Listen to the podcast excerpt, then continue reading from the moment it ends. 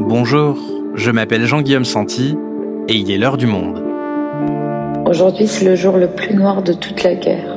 Depuis le début de la guerre, les semaines se répètent inlassablement. Je pleure chaque âme de mes chers compatriotes.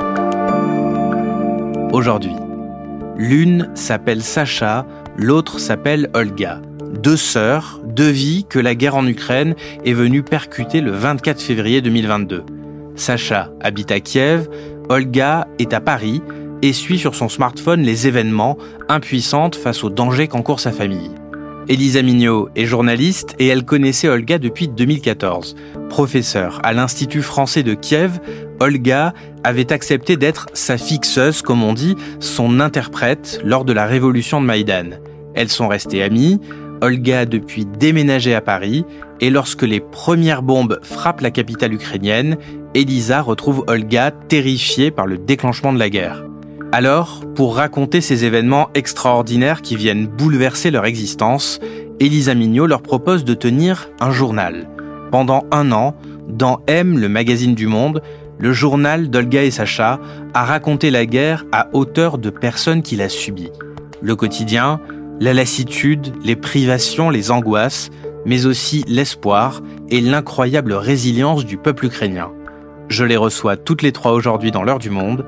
Elles nous racontent leur histoire. Ukraine, le journal de deux sœurs face à la guerre, un épisode de Garance Munoz, réalisation Amandine Robillard.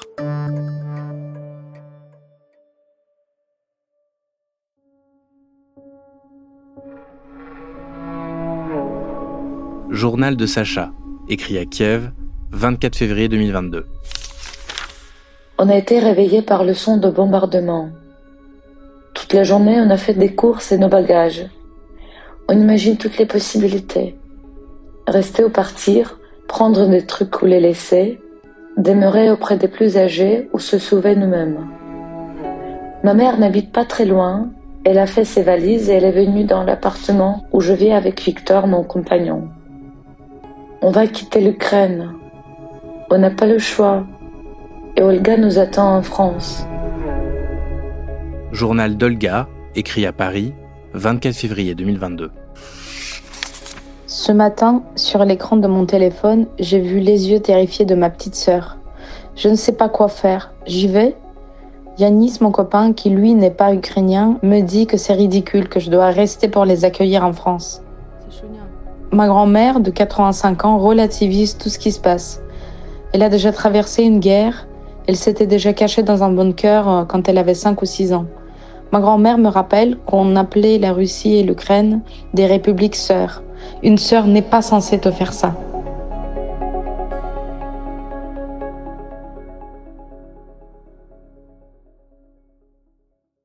Olga, Sacha et Elisa, merci beaucoup d'avoir accepté de participer à cet épisode. Olga et Elisa, vous êtes avec moi dans ce studio à Paris. Sacha, tu es à distance, en visio, depuis Kiev. Alors, on dit habituellement Kiev au monde, mais dans le cadre de cette discussion, je prononcerai le nom de la capitale comme vous choisissez de le faire, à l'ukrainienne. Avec vous trois, on va revenir sur un an de guerre et un an de ce journal intime que vous avez tenu. Pour commencer, revenons au début du conflit, en février 2022. Olga, toi qui es à Paris, comment est-ce que tu apprends le début de la guerre? En gros, on se couchait le 23 février avec euh, mon copain euh, et très franchement, on s'attendait à rien. Hein. On savait que les, armées russes, elles bougeaient à la frontière, donc euh, ça c'était notre quotidien. Donc on les suivait et tout.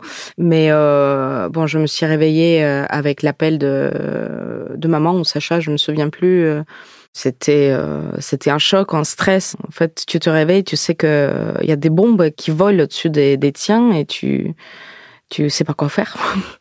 tu es dans un état euh, de perdu total en fait. Parce que bon, tu peux pas trop gérer euh, ce qui se passe à Kiev. Moi, j'ai eu tout de suite cette idée, il faut qu'ils viennent tout de suite, il faut qu'ils quittent Kiev, il faut qu'ils arrivent à Paris, parce qu'on a de quoi les accueillir. Ah, voilà, c'était ma première euh, idée. Euh. après, c'est vrai que dans ce stress et dans cette peur envahissante, euh, il, était très très compliqué de réfléchir en fait. Et toi, Sacha, comment est-ce que tu réagis en Ukraine? Ce matin-là, du 24, moi, j'avais beaucoup d'adrénaline, comme maman qui est venue chez nous et comme mon copain Victor. On était tellement excités, je dirais, on était excités même positivement c'est dingue comment le, le, cerveau le fait parce que on était ensemble, on, faisait des choses, on, on, dressait le plan d'action. Je pense tout de suite, on a pensé de quitter Kiev. Tout de suite, c'était un des points, quoi faire, où aller, comment agir. Mais euh, les rues de Kiev étaient un embouteillage, c'était bloqué dans tous les sens. Et euh, on s'est dit qu'on reste, on, fait quand même des, euh, des sacs à dos, des valises, on, on prend des choses euh, vitales, disons. On cherchait l'abri surtout, pour la raison de se protéger au cas de bombardement. Et la première chose qu'on a fait, Victor avec notre ami qui était voisin, ils sont allés chercher l'abri dans le quartier. Quand les sirènes deviennent plus fréquentes le soir, on descend dans le parking. On irait jusqu'à tard, trois heures du matin. Mais on ne peut pas y dormir, il fait trop froid. Après, on est tous exténués et on remonte dormir dans l'appartement même s'il y a les sirènes.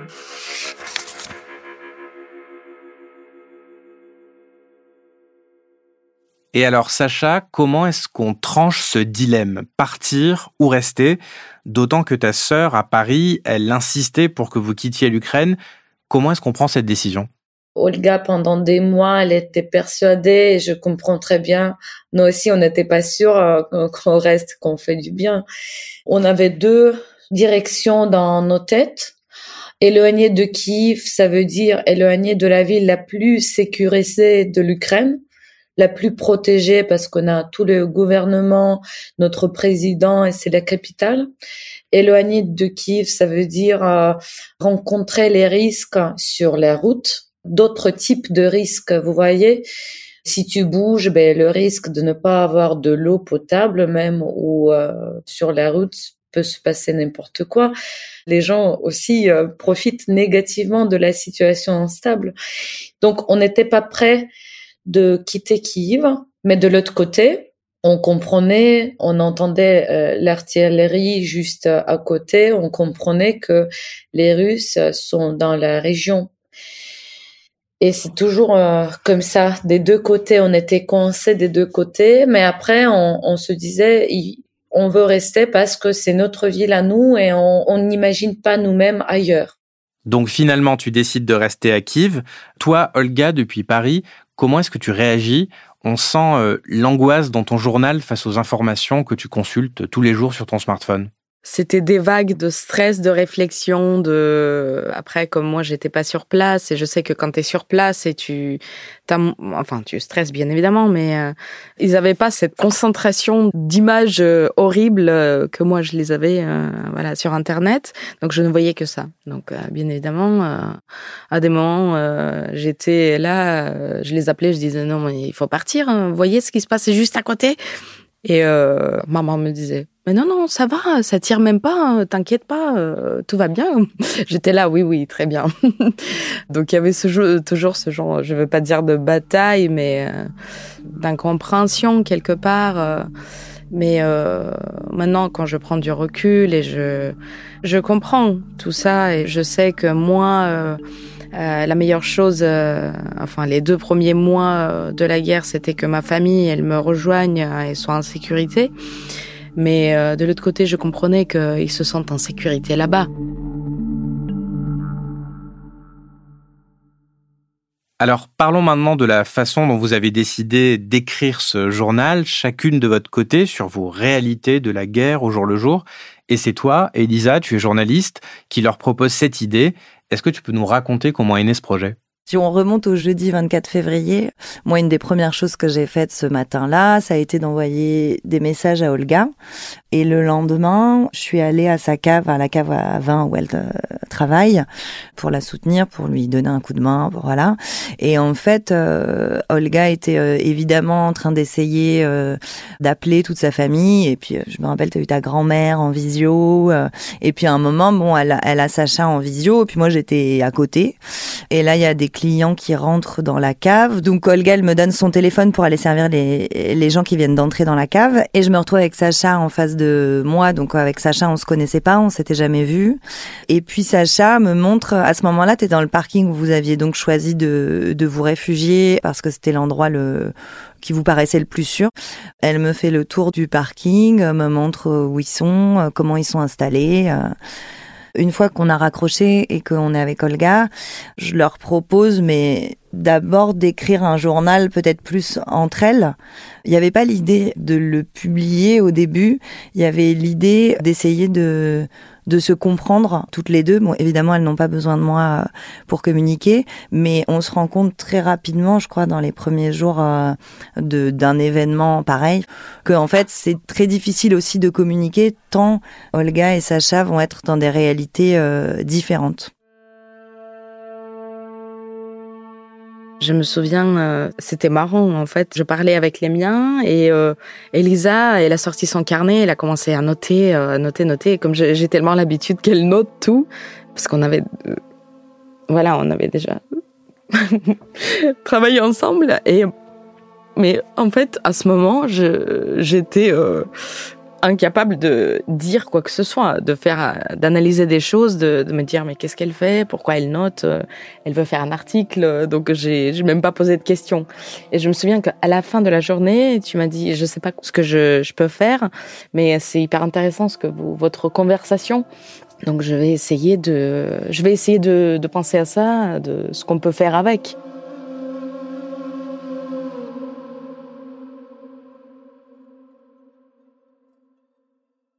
Et donc, à partir de ce jour-là, vous vous mettez à écrire, à noter vos pensées chaque jour et à les envoyer à Elisa. Et ce qui est intéressant à la lecture, c'est ce point de vue que vous nous offrez. La guerre à hauteur de personnes qui la vivent. Et Sacha, ce qu'on lit dans ton journal, c'est qu'alors que la guerre est très spectaculaire dans les infos que l'on voit depuis Paris, toi, ton quotidien est plutôt rythmé par une forme d'ennui, de monotonie dans les sous-sols pour se protéger des bombes. Est-ce que tu peux nous raconter? Ce qui est très intéressant maintenant, quand je pense à ce mois de mars, on commence à accumuler les produits alimentaires. La première chose, quoi tu penses, c'est quoi boire, quoi manger. Après, déjà deuxième deuxième niveau, c'est prendre la douche et euh, dormir. Tu penses à rien d'autre en fait ton cerveau, il, il, il te cadre dans ces choses-là. Manger, dormir et attendre que quelque chose se passe euh, vraiment, quelque chose change la situation où tu es agressé, envahi par euh, le pays voisin. Et toi, Olga, comment est-ce que tu vis ces premiers mois? On a presque l'impression que tu les vis plus mal que ta sœur dans cette guerre que tu vis un peu par procuration à travers ton téléphone Depuis le début de la guerre, les semaines se répètent inlassablement. Le lundi, je ne vais vraiment pas bien. Je veux à tout prix faire venir les miens. Le mardi, je pète un câble, le matin surtout. Les mercredis, jeudi, vendredi, samedi, je remonte la pente, ça va à peu près. Et le dimanche, je commence à replonger. Je revis les mêmes émotions et sentiments chaque semaine. À quel point est-ce que la guerre a affecté ta vie personnelle à Paris, dans ta relation avec ton copain Yanis par exemple? Oui, j'étais constamment sur mon écran, constamment. Donc j'avais en permanence euh, mon oreillette euh, allumée, enfin dans mon oreille. Et euh, à un moment donné, je me suis posé la question, en fait, Yanis, comment il le vit? Il me voit tout le temps connecté comme ça avec mon écran devant mes yeux. J'étais absente de, de la vie, euh, enfin de notre couple, de au travail. Euh, ensuite, euh, enfin les mois après, mon patron il m'a dit ouais on était en dégustation mais t'étais sur ton portable tout le temps. Enfin il m'a il m'a dit ça tout en comprenant que j'étais dans un état où je ne pouvais pas fonctionner normalement. Alors un tournant dans cette guerre, c'est le massacre qui est découvert début avril à Boutcha, à 30 km de Kiev, et c'est un choc car vous constatez l'étendue des atrocités commises par les Russes.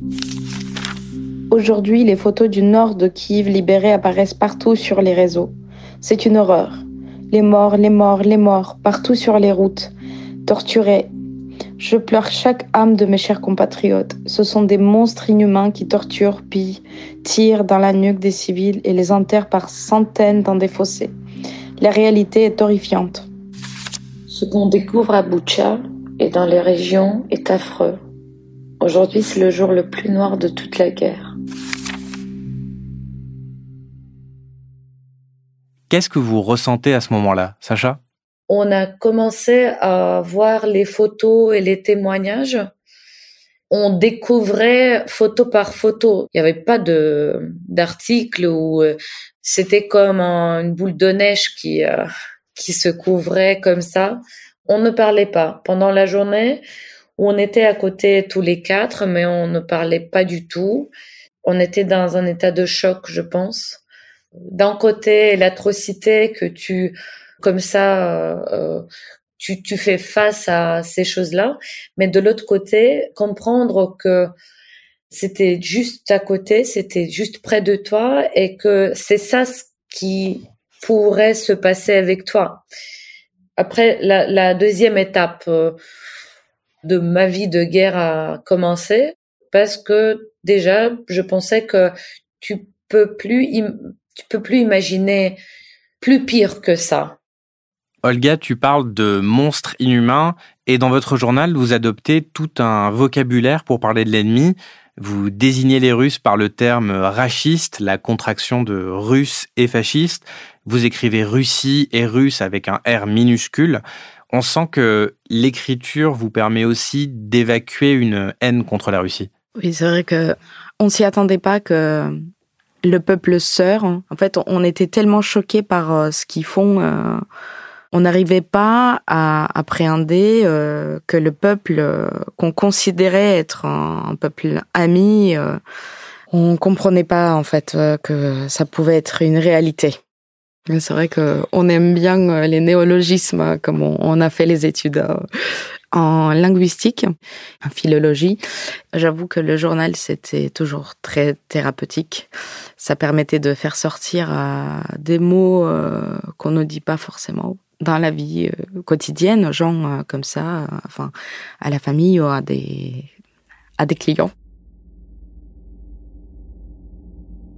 C'était tellement euh, naturel, en fait, tout le monde d'un coup, même, euh, je me souviens même plus euh, qui a employé ce mot, mais tout le monde a repris parce que c'était tellement clair et évident que on ne pouvait plus les appeler russes. Juste, ils, faisaient des choses tellement horribles que, en fait, on n'arrivait même plus à dire que c'est des humains. On n'arrivait plus à poser le mot sur sur ces gens-là, donc à l'occurrence les Russes et on a on a commencé à employer la minuscule. Donc euh, pour nous, c'était tout à fait pertinent euh, de d'enlever cette euh, ce droit de d'avoir une majuscule pour appeler un peuple ou le, le président ou les gens qui qui font la guerre en Ukraine. Et en opposition à cette euh, colère, cette rage contre les Russes, il y a la mise en avant de la culture ukrainienne. Vous vous êtes mise à parler ukrainien alors que vous parliez jusque-là russe entre vous. Vous parlez d'auteurs, d'artistes ukrainiens dans votre journal. Est-ce que vous diriez que vous avez redécouvert une partie de votre identité avec cette guerre? C'est très marrant parce que Poutine, ce qu'il voulait faire, il voulait euh, écraser un peuple, sauf qu'il a fait euh, absolument le contraire. Le peuple, euh, il s'est levé, il s'est réuni, il a, il a compris beaucoup de choses. Il a réalisé cette fierté d'être ukrainien, d'avoir un pays tellement magnifique, d'avoir des, des traditions, des, des rites, des, des chansons, des, de la poésie, mais tout, le cinéma. Donc, euh, bon, on pourrait dire merci à Poutine, mais bon, on va, on va l'éviter euh, de, de le faire. C'est vrai que cette guerre, elle a, elle a remué tout ce que moi j'avais en moi. bon, je vivais avec ça. On vivait tous avec ça, je pense. Surtout, euh, voilà, ma génération, peut-être la génération de ma mère, parce qu'à l'époque, je me souviens à la télé, euh, bon, il y avait plein d'émissions en russe sur les chaînes nationales. Enfin, il y avait des émissions, des tout était en russe. Je me posais pas forcément la question euh, sur mes questions d'identité avant. Enfin, je très franchement, avant, je m'appelais toujours une enfant du monde. Euh, voilà, je je suis née en Ukraine, maintenant je vis en France, ça ne pose aucun problème. Mais maintenant, c'est vrai que je me rapproche énormément de mes racines. Je comprends que je suis ukrainienne et qui je suis et euh, ce que je peux et je devrais transmettre en tant qu'ukrainienne. Et il s'agit forcément de de tout ce que je sais faire euh, d'ukrainien, parler ukrainien déjà. Parle, on est passé en ukrainien euh, dans toute la famille et j'en suis très très fière. C'était pas fait exprès pour le journal de parler autant de, de culture et d'identité ukrainienne, mais c'est vrai qu'il se trouve que on a assisté entre guillemets euh, grâce au journal à une forme de alors il y a plusieurs moments vous citez des mots assez forts ou je sais pas si on peut parler d'un réveil d'une renaissance. Il y a même un moment toi Sacha tu, tu parleras d'un peu de de résurrection c'est-à-dire que elle était là cette culture euh, elles étaient là ces traditions. Il s'agit pas de dire qu'elles étaient qu'elles étaient pas là mais c'est une prise de conscience euh, très très forte et très intense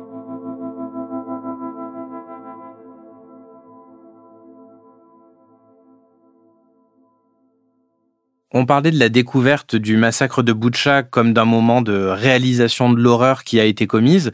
C'est aussi le moment où les Russes se retirent de la région de Kiev et donc où Sacha, une vie plus normale, entre guillemets, va reprendre progressivement dans la capitale puisque le front se repositionne à l'est du pays. Sacha, tu trouves un nouveau travail, les restaurants ouvrent. En août, Olga, tu viens même en Ukraine et tu retrouves ta sœur. Alors c'était comment? Est-ce que tu peux nous raconter? C'était très émotionnel, oui, quand j'ai vu euh, les miens. Quand je rentrais dans la région qui viennent, euh, j'ai vu Boucha et j'ai vu les bâtiments avec des, des taches de, de bombes, enfin les qui étaient à moitié, ils étaient même pas démolis, juste cramés par les les explosions.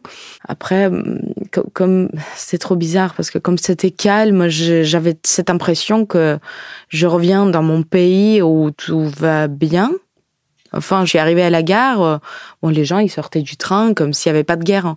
Et en fait, quand on passait en, taxi, euh, voilà, en voiture, on traversait la ville pour aller chez Sacha, il n'y avait pas de bâtiment démoli ou autre, donc j'ai pas vu euh, visuellement Kiev changer. C'est vrai que je suis restée deux semaines et pendant deux semaines, il y avait quasiment rien. Il n'y avait pas de sirène. Franchement, on se déplaçait très facilement. Bon, il y avait, il y a, toujours le couvre-feu à 11 heures.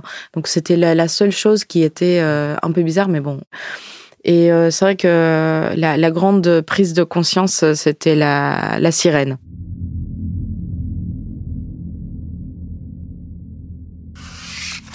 C'est ma première attaque. Je ne comprends pas que c'est réel et que je fais partie des gens qui peuvent mourir à cette seconde précise. Je propose de descendre dans l'abri, mais je vois que ma sœur ne veut pas. Je commence à comprendre pourquoi.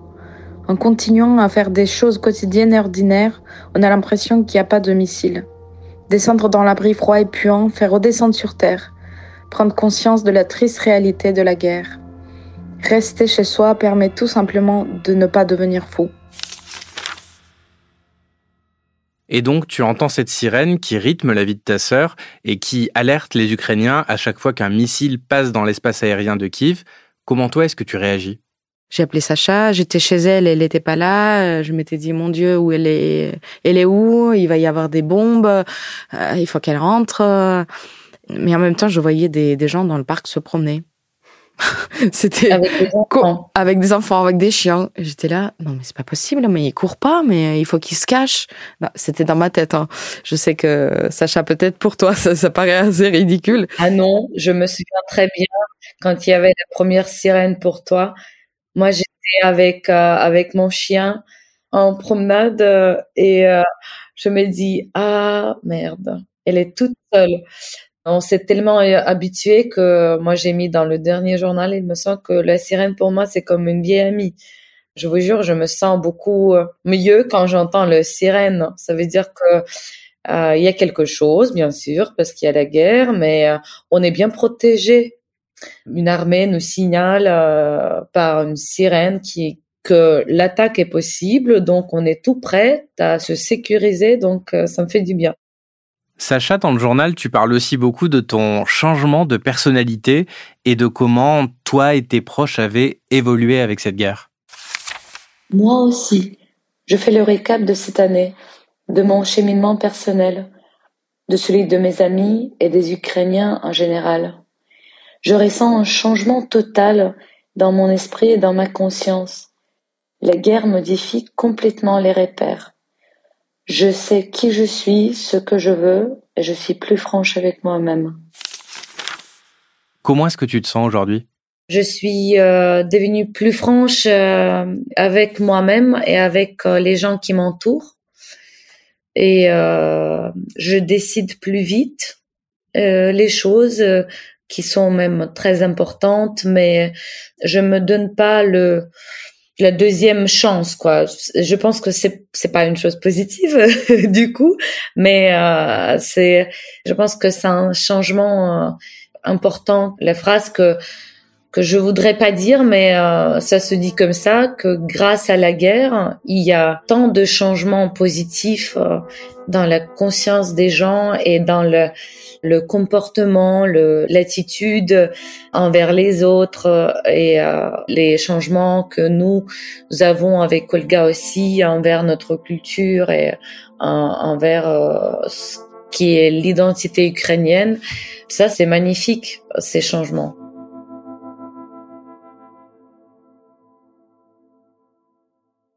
Un an plus tard, c'est aussi le moment pour le journal de se conclure. Elisa, quelle leçon est-ce que tu tires de cette expérience? Au début, quand on a commencé ce journal, euh, on savait évidemment pas du tout où ça allait nous emmener, si ça allait durer une semaine ou deux ou trois. Une fois qu'il a commencé à être euh, publié plus régulièrement, il y a eu plusieurs moments dans l'année où euh, on s'est demandé si on allait arrêter pour plein de raisons, pour des raisons bah, de, de, fatigue, parce que c'est assez intense, ou évidemment on se posait la question des lecteurs, est-ce qu'ils vont être lassés, est-ce qu'il y a encore des gens qui nous lisent? On n'était pas du tout parti du principe que ça allait durer un an. Évidemment, dans nos têtes, euh, on aurait aimé que ce soit très court et que ce journal se termine avec... Euh, la fin de la guerre. Ça n'est pas le cas. Aujourd'hui, voilà, il y a une page qui se tourne euh, en ayant tenu ce journal pendant 50 semaines. Moi, je dis que, même si elle le formule pas forcément comme ça, que les filles, ça a été aussi une euh, contribution euh, à l'effort de guerre, au fait de, se sentir euh, active et, utile dans ce conflit. Et, et voilà, donc il va s'arrêter pour les un an de la guerre, mais cette guerre n'est pas terminée. Et vous, Elga et Sacha, qu'est-ce que vous ressentez avec la fin de ce journal? J'ai tellement l'habitude de noter des choses euh, que j'aimerais mettre dans le journal euh, à la fin de la semaine. Euh, enfin, il y a plein d'idées qui restent dans ma tête que je note toujours. Bon, c'est toujours difficile de conclure quand la guerre n'est pas conclue, en fait. On va continuer à faire de notre mieux, de parler aux gens. D'ailleurs, c'est ce que je fais dans mon quotidien pour donner énormément d'informations et de peut-être donner une vision euh, d'une Ukrainienne. Euh, voilà. Et ce journal, c'était aussi les lecteurs. Vous avez eu de nombreux retours. Comment est-ce que vous les avez reçus? Alors déjà, il faut dire que quand les gens t'écrivent euh, qu'ils te lisent et que ça les touche, bah ça te touche en retour énormément. Il y avait un monsieur qui écrivait, bon, c'est vrai qu'on communiquait surtout par le lien d'Elisa, donc c'est elle qui écrivait les mails. Mais le monsieur qui nous a envoyé le le Kobzar, euh, donc le, le le livre de Taras Shevchenko, le poète ukrainien traduit en français, euh, ce qui était vraiment très très émouvant. Parce que bon, on l'a lu forcément en ukrainien, mais il a, il a voulu faire euh, ce geste pour partager ses, voilà, ses sentiments aussi avec nous. On communique pas forcément avec des euh, nos lecteurs, mais c'est vrai qu'il y a beaucoup de gens qui écrivent, euh, qui m'écrivent sur Facebook euh, pour exprimer leurs leurs pensées, leurs sentiments envers envers nous, envers ce que ce qu'on écrit, de donner leur leur retour. C'est vrai que c'est c'est très touchant et ça m'a, ça me surprend à chaque fois quand je lis un retour euh, de la personne qui ne me connaît même pas et qui suit avec précision euh, ce qui se passe euh, en Ukraine. C'est, c'est précieux. Je pense que l'intention euh, de départ du, du journal n'était pas forcément très précise, mais je crois qu'il y en avait une euh, qui l'était, c'est-à-dire de raconter, euh, d'alerter et de pas laisser cette guerre et l'Ukraine tomber dans l'oubli. Et c'est vrai que moi qui étais l'interface entre les filles et les lecteurs, moi j'ai toujours pris soin de vous tenir au courant et de vous transmettre toutes ces pensées, parce que justement tous ces gens disaient chacun à leur façon que non seulement ils oubliaient pas l'Ukraine, mais que avec vous et grâce à vous, ils avaient comme un lien euh, personnel et un point d'attache à cette guerre. Et il y en a plein, moi, qui m'ont dit que c'est pas forcément une actualité à laquelle ils se seraient intéressés, et en tout cas pas aussi longtemps. C'était hyper important pour vous de le savoir, que ce soit utile. L'Ukraine aussi, un jour, se débarrassera de toutes ses blessures. Elle guérira de ses cicatrices. Et puis, s'il en reste, elles ne feront plus mal, elles rappelleront à elle et à son peuple le prix de la liberté. Après la guerre, j'en suis sûre, mon pays deviendra encore plus fort et plus beau. Merci beaucoup Olga, Sacha et Elisa. Merci, beaucoup à tout le monde. Merci à tous.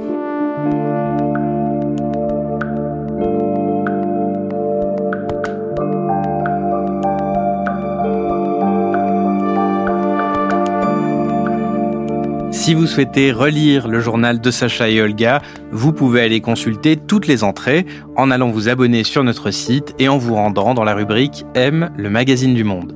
C'est la fin de l'heure du monde, le podcast quotidien d'actualité proposé par le journal Le Monde et Spotify. Pour ne rater aucun épisode, vous pouvez vous abonner gratuitement au podcast sur Spotify ou nous retrouver chaque jour sur le site et l'application lemonde.fr. Si vous avez des remarques, suggestions ou critiques, n'hésitez pas à nous envoyer un email à l'heure du monde @lemonde.fr. L'heure du monde est publiée tous les matins du lundi au vendredi. On se retrouve donc très vite. À bientôt.